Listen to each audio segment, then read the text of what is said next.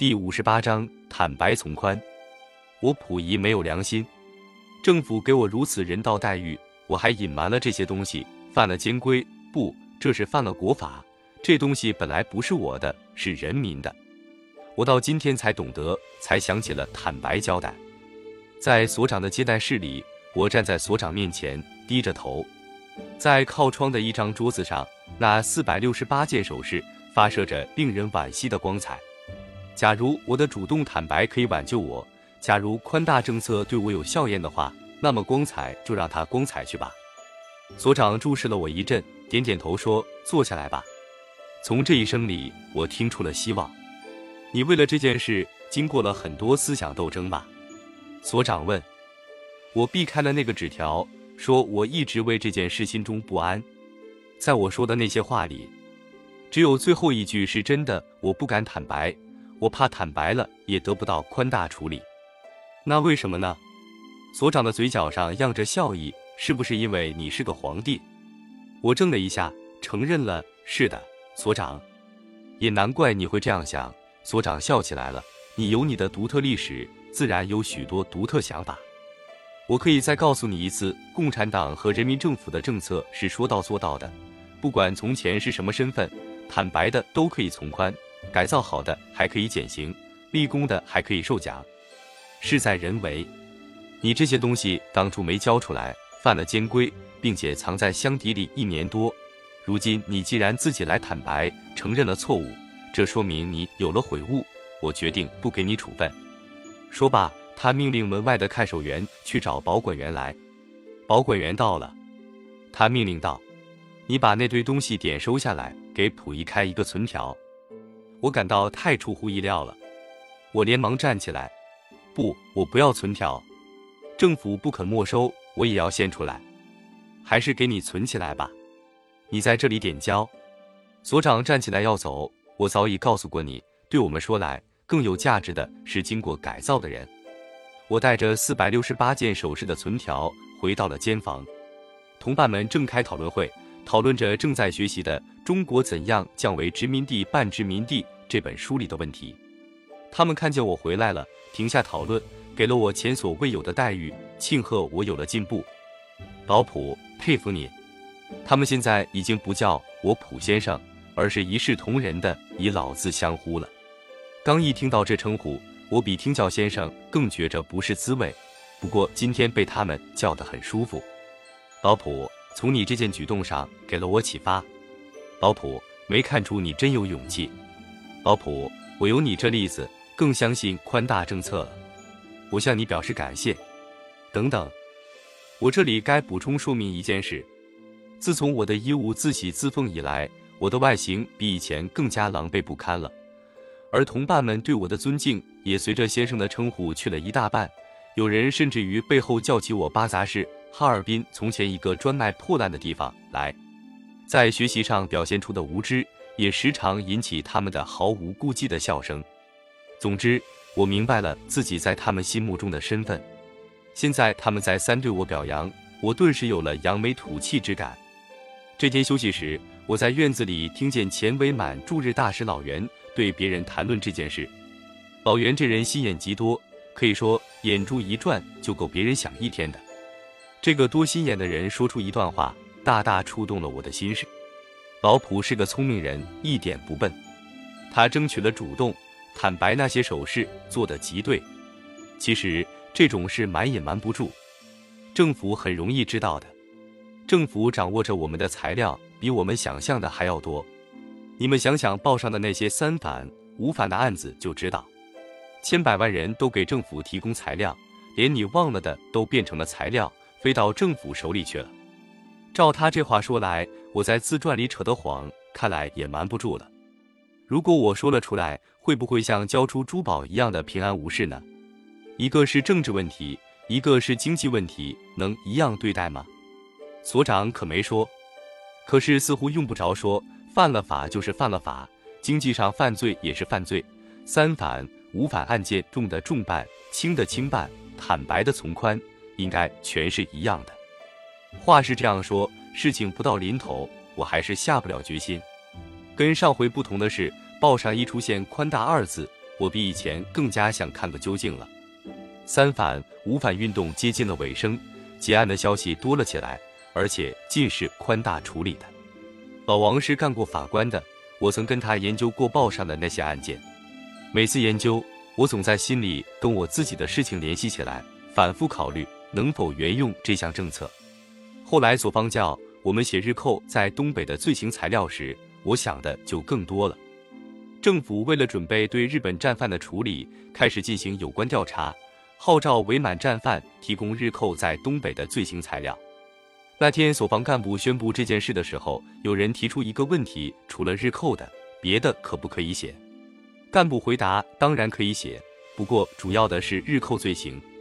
我听了不由得犯了嘀咕：他要写什么别的？别的当然是中国人的，中国人最大的罪犯当然是我。我家里的人会不会也要写点别的？伪满战犯对于写日寇在东北的罪行都很积极。我们这个组头一天就写出了十多份。组长老王收起了写好的材料，满意的说：“我们的成绩不错，明天一定还可以写出这么多。”有人接口说：“如果让东北老百姓写，那不知可以写出多少来。”老王说：“那还用说，政府一定会向东北人民调查的。”你看呢，老普？我说，我看是一定的，可不知道这次除了日寇，还调查别人不？不调查别人，可是准有人要写到我们。老百姓恨我们这些人，不下于恨日本人呢。吃晚饭的时候，是大李来送饭，我觉着他好像特别有气似的。他不等我把饭菜接过来，放在地上就走了。他走开以后，我立刻想起了我离开静园的时候。是他帮助我钻进车厢里去的。第二天，我们又写了一天材料。我知道的不多，写的也少了。老王收材料时仍很满意，因为别人写的还是不少。他说：“你们瞧吧，以此推想，东北人民写的会有多少？政府掌握了多少材料？干过司法工作的就知道，有了证据就不怕你不说。从前旧社会司法机关认为顶难的就是证据。”可是，在人民政府这里，老百姓都来提供材料，情形就不同了。我听了这话，心里又是一跳。政府掌握了材料，这话我不是第一次听说了。今天早晨，我们议论报上一条关于捕获暗藏的反革命分子的消息时，我不由得又想起了这句话。报上这条消息中说，一九三五年杀害了红军将领方志敏的刽子手，已经在湖南石门的深山中捕获了。这个刽子手在湖南解放后，先藏在常德县，后来躲到石门的深山里，继续干反革命活动。但是终于给公安机关侦查出来，怎么查出来的？报上没说。我心想，这大概又是掌握了材料，大概共产党从一九三五年就把这个刽子手的材料记下来了。我跟老王学得了一句司法术语，这叫备案存查。第三天，当我写下了最后的一条材料。忽然听到楼梯口上有人声，我扭过头来，看见有个陌生的中年人出现在钢台的附近，后面随着所长。根据经验，我判断出这是上级机关来人视察。这位视察人员挨次查看了每间监房，听着看守长报告每个监房犯人的名字，面上毫无表情。他没穿军衣，我却觉得他像一位军人。这与其说是由于他的精确适度的每个动作和他的端正的体型，无宁说是由于他的严肃的面容。他大约不到五十岁。你在于什么？他在我们的监房外停下了，这样问着，眼睛看着我。我没料到他的声调很温和，而且他脸上浮着一丝笑容。我站了起来，报告说：“我正写日寇的罪行。”他对我的回答感到兴趣。你知道写什么日寇罪行？我把刚写好的从前听同继续说的那段屠杀建筑秘密工程工人的故事说了。也许是我的神经过敏，也许事实就是如此。我觉得他脸上的那一丝笑容突然消失了，他的目光变得非常严峻。我万没料到这个故事引起了他这么强烈的反应。我当时听了很刺激，我原没想到日本人这样残忍。我不安地说：“你为什么不向日本人抗议呢？”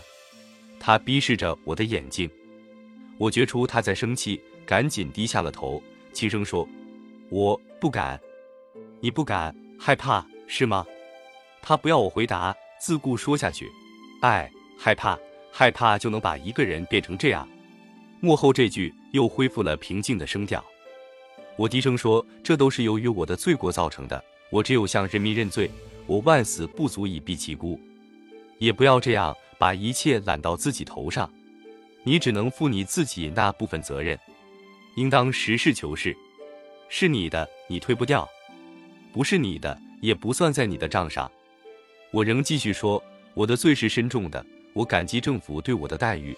我已认识自己的罪恶，决心改造好。”我不知道他是否在听我的话，只见他查看我们的监房各处，并且叫一个犯人拿过漱口杯看了一看。等我说完，他摇摇头，说道：“应当实事求是，只要真正认罪，有了悔改表现，一定可以得到宽大。共产党说话算数，同时重视事实。人民政府对人民负责，你应当用事实和行动，而不是用嘴巴来说明自己的进步。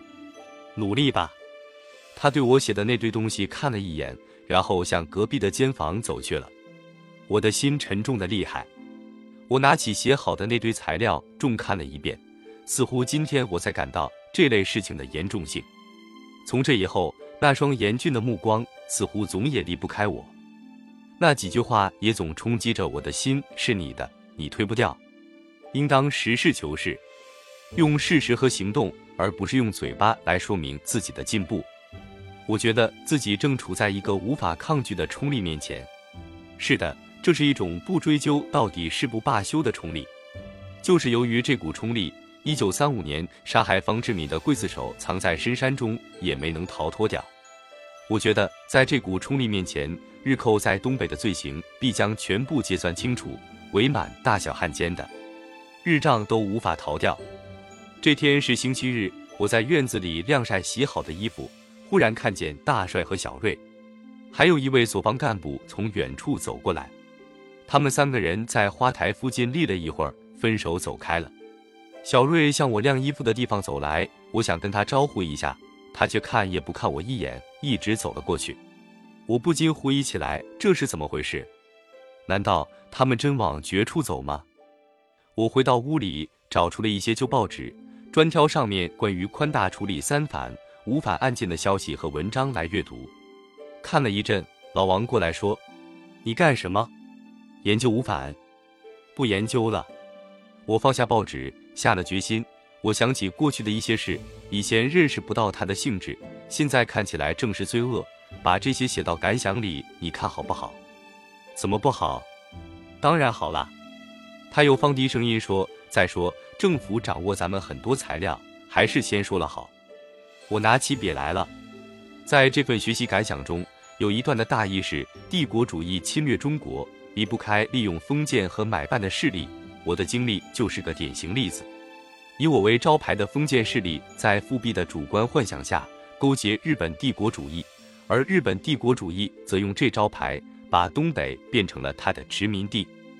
我把在天津张园、静园的活动，我把我那一伙人与日本人的关系。以及我和土肥原见面的详情，原原本本的写了出来。两天之后，组长老王告诉我，索邦看到了我写的东西，认为我有了重大的进步，值得在本组里表扬。拿出一件真正的物证，比说一万句空话还有用。干过法官的老王说：“